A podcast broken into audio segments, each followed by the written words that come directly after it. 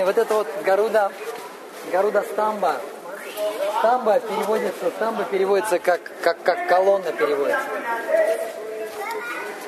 И наверху обычно либо Аруна, либо Аруна, либо Гаруда. Так, например, в Джаганатхапуре, вот мы не поедем, там есть две стамбы стоит. Перед входом там стоит Аруна, и внутри Гаруда стамба. А, Аруна и Гаруда это два брата, оба оба носители.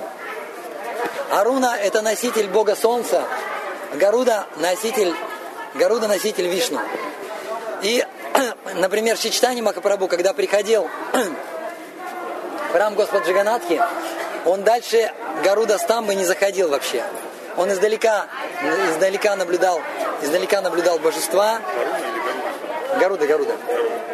Вот, и молился. И говорится, что если мы возносим молитвы из-за стамбы, то тогда сам Гаруда, сам Гаруда на крыльях несет эти молитвы прямо Господу Вишну.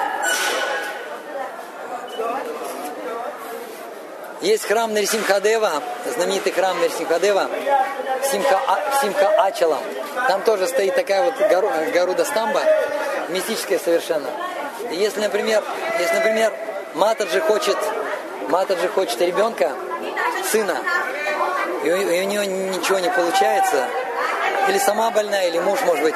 Если она обнимет эту стамбу, то очень скоро у нее родится мальчик. И это, и эта стамба, она отполирована, внизу прям отполирована. Потому что индийские, индийские, наши, правда, наши, правда, матов же не обнимали, не обнимали стамбу, но индийские они обнимают стамбу. Все, пойдемте.